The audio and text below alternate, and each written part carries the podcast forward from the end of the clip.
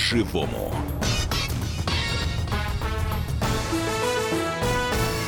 Студии Елена Кривякина, Валентин Алфимов. Здравствуйте, программа «По-живому». И сегодня мы начнем с оптимистичных новостей. Да, ну у нас вообще, в принципе, сегодня практически весь эфир будет такой оптимистичный. Ну, как всегда, мы, конечно, не обойдемся без немножко грустного, но... Немножко трэша все-таки добавим. Да, ну как же без этого-то в программе «По-живому». Давайте сейчас отправимся в Новосибирск. А, там, в Новосибирске, э, живет замечательная блогерша Лилия Шиповалова. Вот она сидит вечером с подругами в летнем кафе, к ним подходит... Ест что-то вкусное, пьет пьет. Да. да. Ну, как это обычно бывает в летнем кафе, собственно, тем более в Новосибирске. Ну да, и как бывает, подходит бомж. Да. Это тоже достаточно регулярная история, с которой мы с вами встречались. Ну, да. ну, дальше думаю, дальше бывает обычно как говорят, слушай, уйди, уйди, воняешь, да, как-то это. Или, или денег дают и просят уйди. Да, или либо, он просто, сам уходит, либо да. просто денег нет. Ну, в общем, да, обычно с такими людьми не связываются, ну, потому что, фу, бомж, я тут сижу в кафе там с девчонками или с парнями, неважно совершенно. Или стою на крыльце, обсуждаю какой-нибудь э, важный момент, тут подходит, начинает стрелять сигарету, такой бомжеватого вида ребята. Ну, и как стараешься с ними не связываться, да? Но Лиля оказалась совсем другим человеком.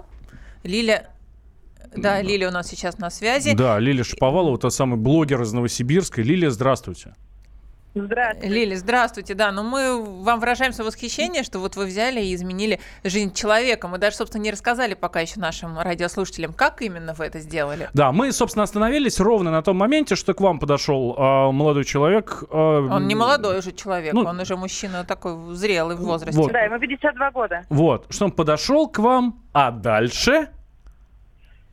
Дальше он попросил мелочь. Эм, а мелочи у нас не было, потому что, ну, какая мелочь в 2018 году. Uh-huh. Э, у всех все давно на картах, как бы, и, ну, мы сказали, что мелочи нет, мы не можем вам ничем помочь. И в одну секунду у меня в голове проносится мысль, ну, этот же человек, он же не родился таким. Он же явно, ну, кем-то был, а потом вот стал человеком, который сейчас в центре Новосибирска э, просит у меня мелочь. Uh-huh. Я у него спросила, как вы до этого, собственно, как вы к этому пришли и как вы до этого дошли. Я начал рассказывать, что вообще он сварщик шестого разряда. Э, на работе там случился несчастный случай, ему на ноги упало что-то большое, и он все месяцы пролежал из этого в больнице. То есть ему очень сильно перебило ноги. Угу. Лиль, а давайте да, мы, да. Э, мы э, связались с э, самим э, вот этим мужчиной. Его зовут Сергей, фамилия у него Белоглазов. Давайте мы сейчас его прямую речь услышим, а дальше вы продолжите, да? Да, давайте, конечно. В больничку упал. Ну, денег, денег на лекарства, конечно, не было. Ну все, жена пообещала лекарства найти. Он говорит, нужны, говорит, деньги, денег нету. Ну, давай, говорит, ты на тещу, говорит, сейчас квартиру, говорит, переписываешь. Она продает, ну, мы потом, ну, трехкомнатная была, мы в двухкомнатную переезжаем. Она эту однокомнатную продает, и деньги будут на лекарства, на, на все. Ну, я согласился, переписал. Ну, когда в больничке вышел, все. Ни тещи, ни квартиры, ни жены, никого. Попал в больницу, все переписал на жену, на тещу. Да, Лиля, да, а вы сразу все. поверили в этот рассказ? Ну, как-то да. Он просто, он э, не казался пьяным, например. Uh-huh. Он выглядел вполне себе, ну, то есть было видно, что он живет на улице уже какое-то время. Но не опущенный Но, человек, да? Ну, да, да, да. То есть не все еще так плохо, я бы сказала. И? И что дальше? Вы, и вы решили что, купить ему квартиру, поселить Нет. его у себя? Дальше, дальше как вы решили? Я в квартире ремонт не могу закончить. Вот, ну, в общем, я у него спросила, если вдруг так случится, что я найду вам работу, вы готовы? Он сказал, да, я готов. И начал еще больше рассказывать про свою работу сварщиком. Я спросила, где его найти, потому что телефона у него, конечно, нет. Э, он сказал, я просто каждый вечер сижу у вот этого дома, у вот этого столба, и все. Я написала об этом в Твиттер. Uh-huh. В Твиттере очень быстро все это разлетелось. Мы начали присылать кучу-кучу-кучу-кучу всяких вариантов. Эм, и, собственно, я начала обзванивать разные там центры помощи, социальные какие-то там, э, которые предлагали. Ну, в общем, вариантов было очень много, но время было позднее. И, собственно, единственным человеком, который взял трубку, был Дмитрий, у которого э, сейчас живет Сергей Иванович. Угу. Дмитрий сказал, приезжайте, все в порядке, вас встретят, э, он там пусть ночует. То есть все у него будет. То есть у вас что, Ну и- сутки ушли на поиск э, жилья для Нет. бездомного? Нет, нет, нет, у меня ушел на это час. Час? Да. То, есть, то есть вы это все сделали, не выходя из этого кафе? Ну, это не кафе, откровенно говоря, это был бар, но да. И сейчас, э, собственно, Сергей Иванович э, живет, у него все хорошо, у него есть работа, и он возвращается постепенно к нормальной жизни. Ну, смотрите, у него есть работа, это громко сказано, потому что у него проблемы с ногами, он очень плохо ходит. Мгм. Дмитрий, у которого он живет, э, дает ему некоторые поручения, но Сергей Иванович хочет гораздо больше. Он, э, например, Дмитрий мне рассказывал сегодня, что Сергей Иванович вчера весь день за ним ходил и просил дать какую-то работу. А, Дмитрий говорит, ну ты вот посиди немного, ну отдохни, ну приди в себя, ну что-то, я не знаю, ноги же у тебя валят. Вы знаете, Он у меня такой, «Нет, вначале дай даже такая работу». мысль возникла, когда я прочитала, что вот вы посадили человека в машину, повезли куда-то, где строят коттеджи. Я, честно говоря, подумала, что у него там заберут паспорт, если он у него вообще есть, и сделают Он, он у рабом. него есть, да. Вот, вы знаете, Нет, я нет, нет, вначале... нет, нет. Все не так. Дмитрий, на самом деле, замечательный человек, очень добрый, открытый. Он вообще какой-то богатырь, и я не знаю, Понятно. я таких людей мало. Да, ну встречала. самый добрый и открытый человек в этой истории, Лили, это вы. Спасибо вам огромное. Да, Лиз, спасибо вам, и мы очень рады, мы очень рады, что Сергею Ивановичу попались такие люди на его нелегком жизненном пути, как вы. А, Я напомню, это была Лилия Шаповалова, я громко хочу произнести эту фамилию, блогер из Новосибирска, да, которая помогла бездомному а, человеку, скажем так, встать на, встать на нормальную дорогу, а, хоть немножко наладить свою жизнь. И Дмитрий, собственно, тот самый м, мужчина, который приютил у себя вот этого Сергея Белоглазова. Нет, я, конечно, просто поражена, обманули. что за час мы мы все сидим в соцсетях. То есть судьба человека, действительно, жизнь может измениться за час. Не то, что там кирпич, кирпич на бошку упал, да? Ты можешь помочь, реально помочь в очень короткий промежуток времени. Просто благодаря соцсетям. Ты просто написал, ребята, вот у меня тут человек без жилья, что, что, может быть, кто-то поможет? И тут появляется некий Дмитрий. Вот э, это сказка, про- про- просто сказка. А, давайте, друзья, вы помогали кому-нибудь, э, расскажите нам об этом. А, плюс семь девятьсот шестьдесят семь двести ровно девяносто семь ноль два наш номер телефона, Вайбер, WhatsApp а, восемь восемьсот двести ровно девяносто семь ноль два номер телефона, Вайбер, WhatsApp плюс семь девятьсот шестьдесят семь двести ровно девяносто семь ноль два. У нас остается буквально две минуты до конца, и ну вот что в этой истории меня очень сильно зацепило, что вот этот вот Сергей он готов, он хочет, он требует заданий к себе, да.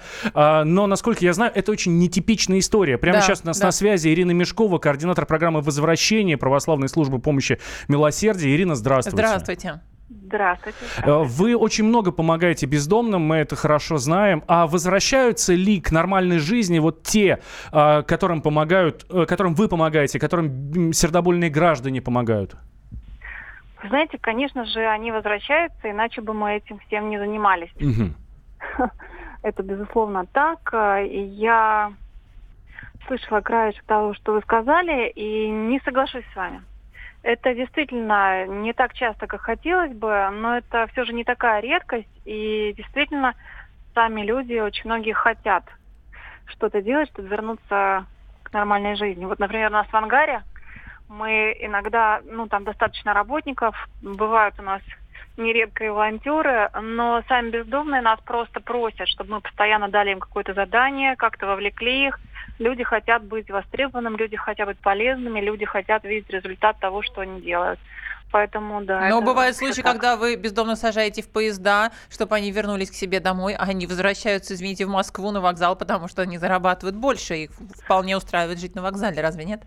Не совсем такая форма та, но со- содержание не всегда такое, как вы сказали. Отправляют э, людей, если мы отправляем человека домой, то мы отправляем его, то есть он уже не бездомный, как вы понимаете, Мгм. да, у него есть дом, и он вернулся туда. А вот, а люди туда, оттуда едут во многом из-за того, что там нищета и нет работы, и просто им нужен заработок. Но он не всегда на вокзале. Люди едут, чтобы устроиться на стройку, на какую-то там адекватную работу, поэтому Да, Ирин, спасибо вам большое. Ирина Мешкова, координатор программы «Возвращение» православной службы помощи «Милосердие» была с нами на связи. Мы продолжим через две минуты, не переключайтесь.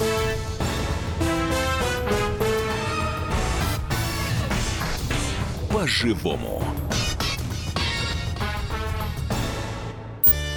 Каждый вторник с 10 утра по московскому времени в программе «Главное вовремя» садово-огородные советы в прямом эфире. Про все, что э, зеленое, скажем так, хочу, чтобы радиослушатели задавали свои вопросы. Большой эксперт. Самая удачная находка для всех работников мотыги и лопаты. Тетя Таня Кудряшова. И дети меня зовут мать всего зеленого. Вот такая петрушка на радио «Комсомольская правда». Слушайте и звоните по вторникам с 10 утра по московскому времени.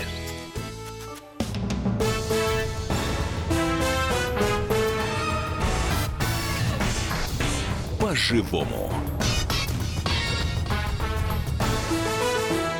Студии Елена Кривякина, Валентин Алфимов. Мы продолжаем обсуждать новосибирскую историю, где девушка Лиля помогла, встретившись в бомжу, который попросил у нее денег, денег не было, и она просто помогла найти ему крышу под головой. Просто за час, благодаря соцсетям, нашла человеку жилье жилье и, ну, в какой-то степени работу. Даже работу, да. да. То есть э, остался вот Сергей Белоглазов, мы слушали его в первой части, э, остался он без жилья, потому что доверился своей супруге, доверился его, э, ее Но маме. никому нельзя верить, да, ни, супруг, ни ну, супругам, ничего еще. Нормально, да, человек в больнице, трехкомнатная квартира, жена сказала, слушай, давай-ка мы эту трешку сейчас разменяем, купим двушку, вот на деньги оставшиеся мы тебе лекарства купим, ну, попытаемся да, тебя на ноги лечить. поднять, да. Человек говорит, да, давай, хорошо, продаем квартиру, вот выходит, выходит из больницы, ни квартиры, ни жены, ни тещи, никого. Человек оказывается на улице. На улице. Да, ну и, соответственно, вот Лилия э, поинтересовалась, не прошла мимо, поинтересовалась и помогла человеку, что, в принципе, прекрасно само по себе, хотя и достаточно редко в наше время. Но у нас в комсомолке есть своя такая уникальная девушка. Да, Евгения девушка Коробкова. уникальная, да, зовут ее Евгения Коробкова. Она тоже пыталась помочь бездомному на улице и помогла. Давайте мы послушаем. Женя у нас на связи. Э, очень интересная история, чем все закончилось. Женя, привет. Да. Здравствуй, Жень. Привет. Ну как человек, ты отправляла бездомного в Читу, кажется, да? Да, я отправляла бездомного в Читу. И, и даже отдала ему свой телефон отдала, да, свой телефон, и там еще какие-то денежки тоже отдала. Ты знаешь, выяснилось, что бездомному в принципе не очень-то и надо в Читу, но это получилась такая история в очень библейском духе. Там человек все время жила семейная пара, один ел все время корочки, потому что думал, что жена любит мягкий хлеб, а жена, наоборот, ела все время там мягкий хлеб, думая, что ее там муж любит корочки, uh-huh. а на самом деле они все наоборот любили. И здесь получилось так, что да, человеку не очень-то, в принципе, хотелось в Читу. Ему просто хотелось вот ну, как-то там, не знаю, в Москве потусить и, видимо, денег получить за каким-то образом. Ну, Слушай, ну то есть он что, все-таки очень... оказался мошенником? Может, даже тебе обещал вернуть он... деньги за ну, телефон? Ну, как, ну нет, ничего. Отправляли на вернул, поезде, но... ты по пути его кормила, Читы... даже доставку ему да, еды организовала, Да, доставка еды, очень много людей вписались. Он приехал в Читу, мне позвонил, сказал, все нормально. После этого связь с Денисом прекратилась, больше он э, на связь не выходил. Но, в общем, никто из тех людей, кто вписался в эту историю, не жалеет, потому что uh-huh. людям нужно, вот, нужна возможность приносить приносить другим людям добро, иначе они впадают в депрессию, ощущают, что жизнь напрасна. Это хорошая психотерапия. То есть, а да? он вернулся, да? Ой, Валь, прости, перебил. Он вернулся в Москву, да?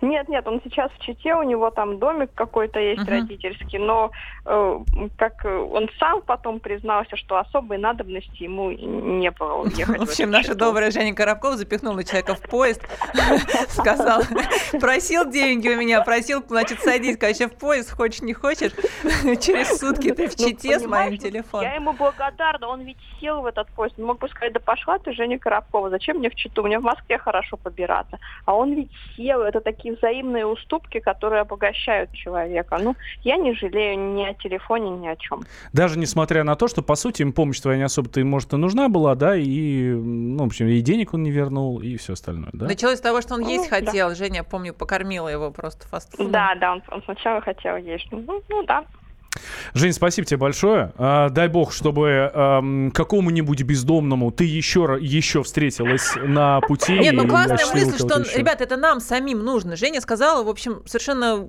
простую, но вот очень глубокую мысль. Это нам самим нужно. Это Да. нужно Лиле из Новосибирска, это нужно Жене Коробковой из Москвы и огромному количеству людей, которые помогают э, что бездомным, что незащищенным людям социально. Вот она такая вот русская душа, да. А, прямо сейчас у нас на связи Леонтий Бызов, а, ведущий научный сотрудник Института социологии Российской Академии Наук. Леонтий Георгиевич, здравствуйте. Здравствуйте. Ну что, правда это вот такая вот русская душа, что нам надо кому-то помогать, даже если этим людям помощь-то, может быть, не особо нужна, и они не отблагодарят? я бы сказал, такой идеал русской души. Но идеал от э, практики очень сильно отличается. Э, тем более в последнее время. Э, да, вот такой мы видим русскую душу, наверное, по нашим произведениям классики, по нашей истории. Но надо сказать, только на жизни последнего поколения или последних двух поколений произошли очень радикальные изменения. И про нынешнее, вот, так сказать, русских, э, наверное, просто вот окинув даже не надо проводить никаких социологических исследований, чтобы понять, насколько мы агрессивны, озлоблены, насколько нам никому ни до чего нет дела, кроме своих собственных интересов. Мы готовы через что угодно перешагивать. И э, я бы так сказал, э, по инерции мы себя называем добрыми, но сегодня таковыми не являемся. А с чем вы это связываете? Я это связываю с радикальными изменениями образа жизни. Э, Потому что, скажем, отношения частной собственности, которые ввели, они, может быть, так сказать, хороши с точки зрения там макроэкономики, э, но с точки зрения, вот, э, так сказать, нашей обычной жизни, человеческого быта, они людей страшно разъединяют. Э, Сколько переругались соседи сейчас из-за там метра земли, из-за там э, каких-то копеек. Э, Вот там люди поставлены э, в состояние выживания и взаимного неприятия друг друга. И э, мне кажется, что вот эти стремительные изменения, особенно если посмотреть на современную молодежь, которая э, с этим выросла, еще не помнит там советских времен, э, насколько для нее вот это э, равнодушие к ближнему естественно. То есть, ну, ближние, может быть, самые ближние это свой круг, ближайшие друзья, там, э, там э, девушка, парень свой, там, дети, но э, вот уже за пределами этого, даже там за родственниками, уже там не самыми близкими, интереса нет никакого. Э, Это, к сожалению, тенденция очень отчетливая и очень Ну печальная. а вы не замечаете, как действительно, как люди, например, активно стали помогать благодаря соцсетям? Как быстро собираются Да, сейчас я деньги? считаю, что это очень хорошо. Соцсети это есть единственное окошечко, э, которое э, дает, вот, так сказать, какой-то шанс людям у кого-то попросить помощи. Э, Но это маленький-маленький ручеек, маленький-маленький ручеек, очень тоненький, э, из которого я пока как бы не вижу, э, выйдет что-то значительное или нет. Это некоторая контртенденция, которая, к сожалению, вот этих моих печальных наблюдений переломить пока не в состоянии. Понятно. Спасибо огромное. Это был Леонтий Бызов, ведущий научный, научный сотрудник Института социологии РАН. А, печально слушать нашего эксперта, но с другой стороны... Я не знаю, э, я бы поспорила. Я не считаю, что люди становятся... Ну, социологам, конечно, виднее. Вот. Мне не кажется, что люди становятся э, более жесткими и более черствыми. 8 800 200 ровно 9702. Вы кого больше встречаете на своем пути? А, людей отзывчивых, которые готовы помочь, или черствых и жестких? Давайте вот э, прямо очень коротко. 8 800 200 ровно 9702. Или Viber, WhatsApp, плюс 7 967 200 ровно 9702. Кого у нас в стране больше? Жестких и черствых или отзывчивых, добрых людей, которые готовы всегда прийти на помощь, пусть даже не очень знакомому человеку? Да? Нет, А, добрых все-таки меньше. Сейчас Меньше. я тебя слышу, мне кажется, да. Но все равно сказать, что мы все глобально стали э, чер- черствее, кажется, При- тоже сложно. Прекрасное сообщение. Добрый день, у меня в Краснодарском крае таких 60 человек. Кто-то без ноги, кто-то вовсе не ходячий. Помогаем всем. Своя ферма, сад, яблоки, груши, картошка, в общем, все свое. И эти люди прямо рвутся работать. У нас нету спонсоров на самообеспечение. Так что, если нужна кому-то помощь, можете дать мой номер телефона. Дорогу оплачу, пишет нам Александр. Ну так, а вы говорите черство. Александр, ваш номер мы записываем. А, спасибо всем большое. Сейчас небольшой перерыв, сразу после него продолжим. Песенка классическая, да, про бездомных. Я копаюсь на помойках, как червяк С детства жизнь моя наперекосяк Канализационный люк моя дверь Но я счастлив по-своему, поверь. Двадцать лет назад сгорел родной мой дом. Документы, деньги, все сгорело в нем И теперь я побираюсь 20 лет. Кому нужен старый никудышний дед?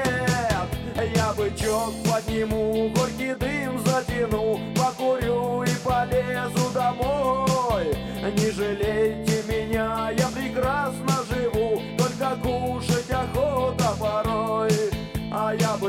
подниму, горький дым затяну Люк открою, полезу домой. Не жалейте меня, я прекрасно живу Только кушать охота порой.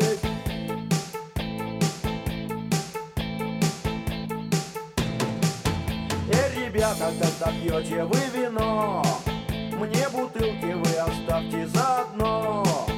Пожалейте вы несчастного бомжу Я их в сумку аккуратно положу.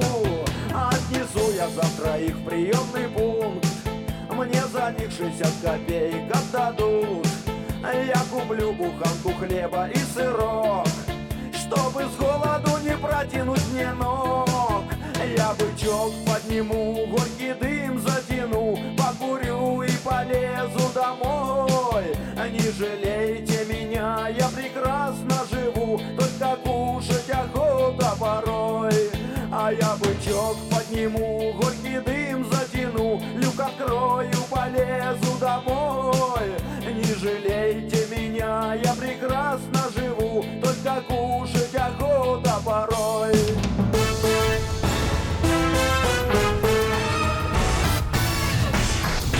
По-живому. Товарищ адвокат! Адвокат! Спокойно, спокойно. Народного адвоката Леонида Альшанского хватит на всех.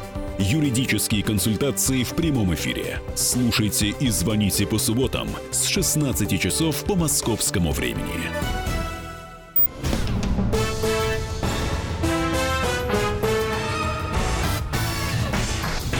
По-живому. Студии Лена Кривякина, Валентин Алфимов. И сейчас мы переносимся в Мордовию. Поговорим с вами о медицине. Жуткая история. э, Бабушка со сломанной ногой ползла на третий этаж поликлиники, потому что там находится рентген-кабинет, лифт не работал. Ну, история Там- жуткая, там- да, там но достаточно возможных. популярная. Там есть версия, что вроде как туда она поднялась на лифте, а когда гипс ей, собственно, э, положили, лифт уже сломался, пока она была в кабинете. Ну, в общем, пришлось ей вот э, таким образом на четвереньках по лестнице спускаться. Потому что на ногу наступать было нельзя, у нее там беда с суставами, у нее и, соответственно, и гипс ей положили. То есть, ну, в любом случае, в любом случае, бабушка, ползущая на четвереньках по лестнице в 21 веке, в Мордовии, да, а, ну, пусть это не самый прогрессивный наш регион, Ну, вообще-то но- Мордовия прогрессивный регион, ну, вот я сразу поправлю, да, самый, не, го- не самый, говоря да, о ну. том, что чемпионат мира там проходил, вот, и с, с Мордовией все хорошо. Такая же история была в Уфе, кстати. Да, да, да. То же самое было в Уфе. а, Там а, э, это произошло в поликлинике номер один при На городской больнице номер пришлось 13. ползти. Да. Там женщине с прооперированной ногой, она э, сама самостоятельно, ну, практически не могла передвигаться, ей пришлось ползти до рентген-кабинета, который а, оказался на втором этаже. Ну, тоже так же, да, по ступенькам все это приходится, да, как вот. Ну, в общем, картинка уже привычная Как в оказалась, да? церкви люди ползут к иконам, да, вот есть обряды, так, соответственно, вот в поликлиниках ползут к врачам тоже, как к иконам. К врачам, к рентгену, да, ну Да. потому что они святые, действительно. Только они могут помочь. У нас прямо сейчас на связи наш корреспондент в Уфе, Рустам Максютов. А, Рустам, здравствуйте. Здравствуйте. Здравствуйте, здравствуйте, коллеги. Слушайте, а чем вот эта история у вас в Уфе закончилась? Было ли какое-то разбирательство? Может быть, кого-нибудь там лишили должности? Может быть, лифт построили еще один, чтобы он никогда не ломался? Ну, естественно, резонанс подняли такой серьезный, особенно когда это вышло на федеральную тему. И так случилось. Сначала, естественно, больница как бы пыталась сделать вид, что ничего не было. Абсолютно ничего не было, что вот это такая кипишная женщина, она сама ей, то есть не нужна была этот, помощь, ей рентген вообще не нужен был, они пытались сделать. Но потом, когда это все вышло на федеральный уровень, то есть э, куча статей, все сайты, все газеты абсолютно об этом написали, у нас получилось так. То есть у нас прямо через наш телеканал региональный вышел глава республики Рустем Хамитов и лично просто вот в прямом эфире уволил главного врача этой больницы. Мгм. То есть, То э, есть, ви- ну, ви- виновата больница оказалась, да? Да, он сказал, конечно, здесь это все вот так вот, много лиц, которые виноваты в этой ситуации. Там не доработали, здесь не доработали. Но главная вина, типа, вот, главврач, и ты должен уйти, и все. И то есть там буквально через несколько дней вышел приказ, его уволили. А разбирательство прокуратура, да, естественно, там сделала, ну, проверку назначила. Эта проверка прошла. Там выделили, получается, шестерых должностных лиц, которые в этом виновны. И, ну, просто выписали штраф. Штраф общий 42 тысячи рублей. Ну, Лифт. прилично, прилично для Уфы, я Что думаю. с лифтом? Отремонтировали? С лифтом. Так, прокуратура распорядилась, чтобы они нашли деньги. Больница Мгм. очень, э, ну то есть, они говорили, у нас нет денег. Там еще была проблема, то, что здание не их. Ну это уже такие условности. То есть э, здание принадлежало какое-то предприятию УМПО нашему. И вот, ну, они деньги нашли, то есть лифт они запустили. Но, э, то есть ремонт там продолжался долго. Э, на период того, как идет ремонт, они закупили вот эти устройства. Есть такие мобильные устройства, по которым можно поднимать Мгм. через лестницу. Да, то есть они вот такие коляски, и врачи вот сами, когда вот такая ситуация возникала, там, медсестры, то есть они сами поднимали вот этих больных, чтобы больше таких историй не было. Но самое интересное то, что вот этот вот главврач, которого уволили, буквально вот месяц назад его назначили начальником отдела охраны здоровья населения в администрации Уфы. То есть он годик вот так вот э, поработал обычным травматологом там в какой-то больнице и опять на повышение пошел. Теперь он работает в мэрии. Там, Ну, наверное, за этот год он просто многое узнал по охране здоровья э, населения, как правильно ползти, как сползать, как вообще, как это все должно работать, я думаю, человек узнал. Ну да, учится на ошибках тогда, может быть. Эх, Рустам, спа- Спасибо спасибо, большое, большое. Рустам. Рустам Максютов, наш корреспондент в Уфе. А, ну, окей, ну хотя бы лифт починили. Сюрреализм какой-то. Не, ну вообще, конечно, это бесконечная чушь, когда у нас э, кабинеты, да, травматологов, не знаю, в моей районной поликлинике, он тоже находится на четвертом этаже. Лифта, правда, два, никто, слава богу, не ползает. Но, тем не менее, в случае какого-то форс-мажора что как-то придется ползти. Почему-то не на первых этажах у нас травмопункт. А вот по, по этому поводу у нас сообщение от нашего слушателя. Неужели не нашлось э, среди мимо идущих людей тех, кто мог бы, а, тех, кто помог бы подняться этой бабушке даже на собственных руках? Помогли. Нет, вот в Уфе как раз не нашлось, Да, а в Мордовии, в Мордовии помогли. нашлись. То да. есть ба- бабушка только один этаж проползла, а дальше ее уже несли. Но все равно дичь. Абсолютно дичь, да? Ну, согласитесь, бабушка, ползущая по ступень... Ну, это просто... Ну, все равно, это вот, вот э, Рустам нам рассказал, я считаю, что это стрелки, понимаешь, ищут стрелочников. Да, хорошо, уволили главврача, но все-таки не главврач э, строил поликлинику, не главврач делает пандусы, чтобы пенсионеры могли там подниматься, спускаться. Это не его собачье дело, он лечит людей. Я считаю, что тут, да, нашли там несколько должностных лиц, которые виноваты в том, что бабушка позла. По-хорошему, конечно, нужно было как-то быстро передать, как-то сорганизоваться, бабушку донести, но это же тоже не дело врачей. Нести пациента на руках. А чье? Правильно? Я не знаю, чье. вот давай, давай спросим узнаем. у наших радиослушателей. 8 800 200 ровно 9702 это э, номер прямого эфира. Чье это дело? Я считаю, что это дело государства и людей. Вот сейчас вот главный врач перешел на должность в департамент, да, он будет заниматься охраной здоровья граждан. Вот теперь это его дело. А когда он был главным врачом поликлиники, это было не его дело. Да, он был директор такого. Это да, это просто, ну, морально недопустимо, да? Ну, все-таки главный врач за все отвечает. Давай вот по этому поводу как раз сейчас поговорим с Андреем Хромовым. Это председатель Союза общества защиты пациентов. Андрей Викторович, здравствуйте. Здравствуйте. Да, добрый день. Слушайте, а правда а, не главный врач за это отвечает? Или все-таки Да это нет, его вотчина? правда, на самом деле, это главный врач за все отвечает. Как раз-то главный врач, он не, э, не его назначение лечить людей. Он как раз отвечает за организацию лечебного процесса, за то, чтобы работали лифты в больнице, за то, чтобы были пандусы. То есть это он э, занимается э, контактированием с вышестоящими организациями. Это в его видении стоят все эти вопросы. Именно как бы в этом ключе у нас существует очень большая проблема. Проблема заключается в том, что э, главврачами, как правило, становятся э, врачи, то есть те, которые лечат еще. Хотя э, и организовывать они, к сожалению, не умеют. Это уже на эту тему мы уже достаточно часто встречались там, с коллегами, с другими организаторами здравоохранения, где постоянно возникает э, вот этот вопрос поднимается, что, э, допустим, ставят э, были тоже истории такие достаточно интересные, резонансные, когда главный врач, э, он сам как врач, э, находится в операционной, ему просто некогда следить за э, организацией. И вот момент там и люди там ползают по этажам и все такое прочее. И проблема возникает в том, что у нас на глав врачей, на организаторов как раз-то не учат. Учат, как леч- лечить людей, Мгм. а вот как организовать процесс правильно, этому, к сожалению, не учат. Потому что я общался с э, очень большим количеством глав врачей разного уровня, и все сходятся в одном мнении. Как работает больница, что там, работает у нее лифт, не работает, э, как построена организация оплаты труда э, сотрудников, тех же врачей, как их организация работы.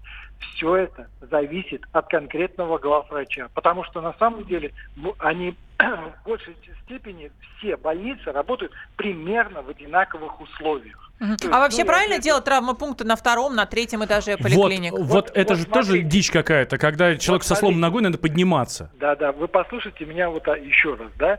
Вот в данном случае это не травпункт был на четвертом этаже.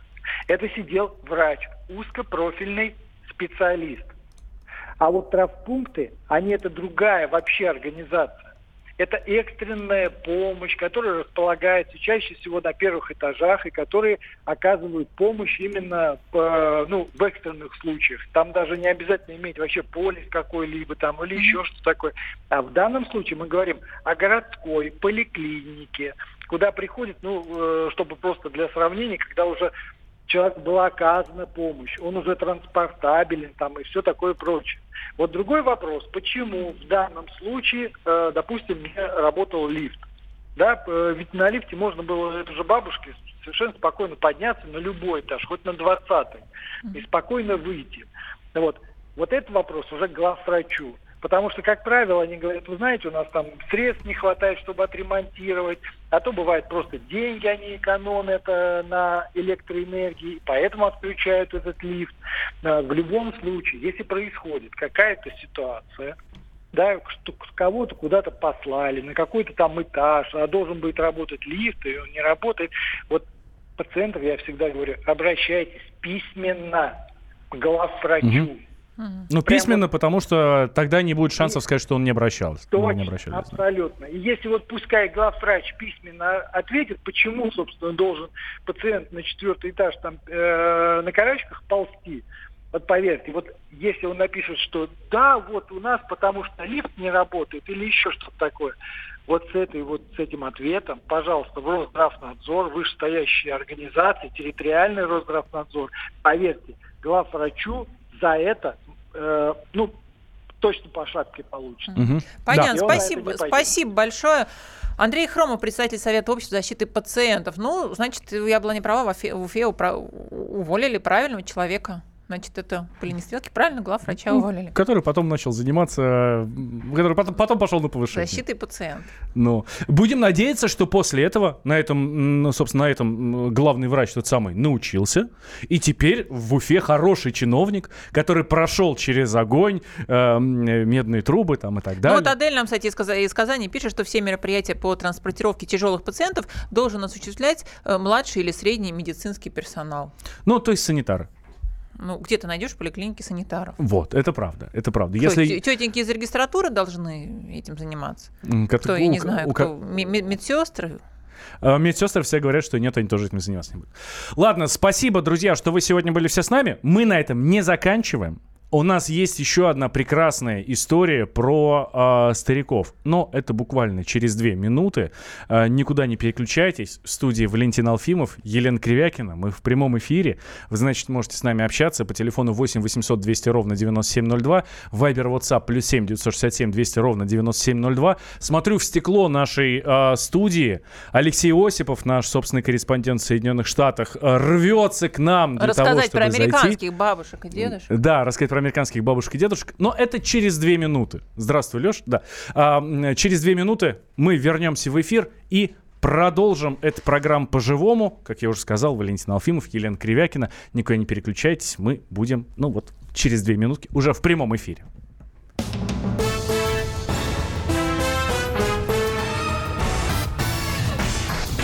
По-живому.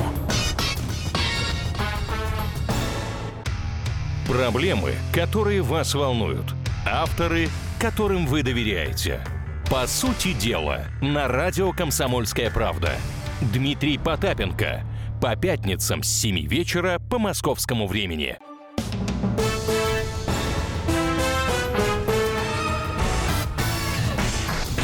По-живому.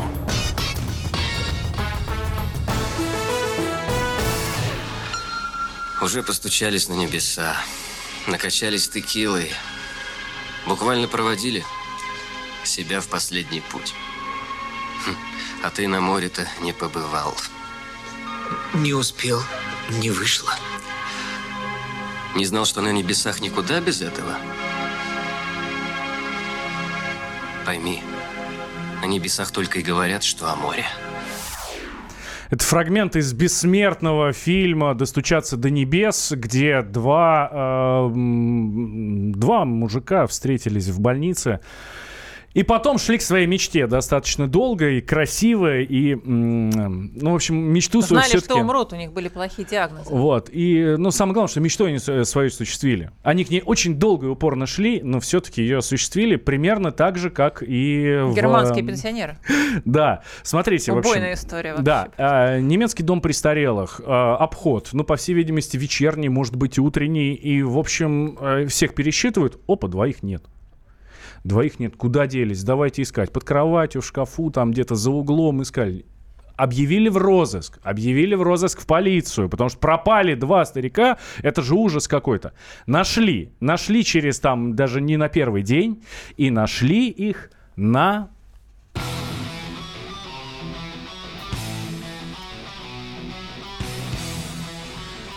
Нашли их на самом крутом рок-фестивале э, всея Германии, который называется Wacken Open Air. Они туда отправились для того, чтобы послушать крутую музыку, потому что они любители хорошей музыки. Ох, Ну, в общем, завидуем мужикам. А, Непонятно, зачем отдохнули. их вообще э, заперли в дом престарелых, если э, люди такие мобильные и могут вообще пойти на концерт. Ну, кстати, не дали да. им нормально потусить на концерте. Да. Полиция пришла. Видимо, полиция не совпала по музыкальным пристрастиям с пенсионерами. Задержала и доставила обратно в дом престарелых. А, да, причем пенсионеры находились в некотором смятении, что как бы вообще-то их искала полиция и так далее. Концерт им понравился, все отлично. И они не хотели никуда уезжать, но полиции пришлось их действительно задержать и доставить задержать и доставить. Для меня это главные слова в этой новости. По-моему, это ужасно просто. Как будто это, это тюрьма какая-то. Алексей Осипов в нашей студии. Леша, здравствуй. Здравствуйте, коллеги. Слушай, ну дичь какая-то. Как так? Вот, ну, это же не тюрьма. Это однозначно не тюрьма, но во всей этой истории, на мой взгляд, пропущена очень важная деталь. Не буду ручаться, так ли это было на самом деле э, или является на самом деле, но по своему американскому опыту могу лишь сказать, что наверняка это был э, дом престарелых для людей, с пожилых людей людей с ментальными расстройствами, э, люди с, со склерозом, с болезнью Альцгеймера, там, где они действительно должны находиться под присмотром. И, э, коль вас, вот э, тебя, Лена, смутило то, что их задержали, скрутили им руки, отправили, как раз и указывает на то, что... Слушай, ну они же должны были спланировать, то есть ты говоришь там Альцгеймер, страшные, да, слова, а, они должны были спланировать, должны были договориться, и добраться смотаться туда. тихонечко из дома престарелых и добраться. И тут мы, значит, говорим, что они недееспособны. Мы же не, узна... мы же не знаем, как они планировали ли вообще, или они оказались там случайно. Может быть, они вообще шли в ближайшую пивную и оказались на фестивале. Услышали э, звуки любимой музыки. Уверен, друзья в, такой, в стране, такой стране, как Германия, в цивилизованной, задержать пенсионера, скрутить ему руки только потому, что он оказался на фестивале, несмотря на то, что он является является э, ну, подопечным дома престарелых невозможно, за исключением, если это не особый дом а престарелых. А если, э, ну, скажем, вот можно, вот у нас могут родственники запихнуть человека в дом престарелых, да, за это время, извините, отжать квартиру, да, то есть и, и никуда не выпустят. Из наших домов престарелых не убежать, это абсолютно точно. Э, такие случаи бывают в Европе? Может конечно, ли там родственник, бывают. да, и в Европе, вот, и в Америке, конечно, конечно. Запереть дееспособного, Можно запереть человека. дееспособного человека или человека с ограниченной мобильностью. Ну, насчет от отжать квартиру это сложнее, потому что тут вступают э, в, э, в силу другие механизмы. А вот э, запереть человека, да, конечно, можно, и случаев немало. Случаи печальные. случаи печальные, но надеемся, что таких эм, таких будет, ну, как можно меньше, скажем так, да. И вообще, Нет, давайте кстати, идти ну... по максимуму, чтобы их не было вообще. Но все равно оптимистичная история, ребята. Вот сидят старики в доме престарелых, никому не нужно. Вместо вот того, здесь что... главная ошибка, не сидят, они там живут полноценной жизнью. Да, и вместо того, чтобы играть в шахматы э, с друзьями, они решили... Они уже провести... наигрались там в шахматы. Вот, они или в лото, да, это, наверное, любимое развлечение. Там, бинго. Вот, бинго, бинго да. Вот, вместо этого они решили отправиться на, э, ну, на встречу своей мечте и на уже в приличном возрасте, может быть, никогда не были, всю жизнь мечтали, вот э, решили и сходить на фестиваль. Леш, спасибо тебе большое. Алексей Осипов, э, корреспондент «Комсомольской правды».